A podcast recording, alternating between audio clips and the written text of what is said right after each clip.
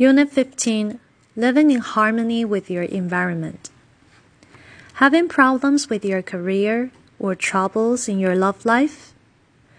The root of your problems may be in the design of your home, say the followers of the ancient Chinese philosopher Feng Shui. Feng Shui specialists believe that everything has qi, energy that affects the environment and humanity. According to the philosophy, there are five kinds of qi metal, wood, water, fire, and earth. Different combinations of these elements will have a crucial effect upon our relations with the environment. The ultimate goal of the feng shui philosophy is to achieve harmony between human beings and their environment. A major practice of feng shui is arranging things surrounding us so that qi can be most desirable. It deals with not only the planning of cities, villages, and buildings, but also the interior design.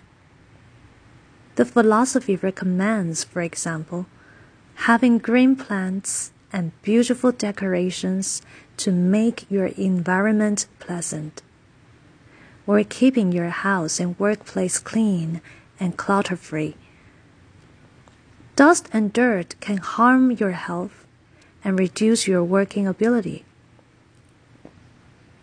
Another piece of advice is having the right furniture arrangement.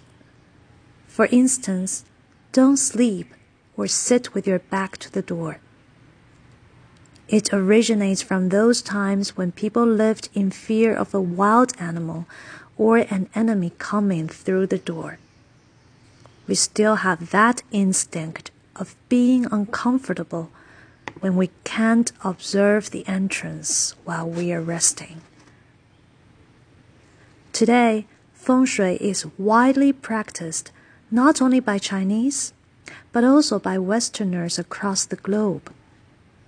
Many celebrities, like Bill Gates and Madonna, have become fans of feng shui.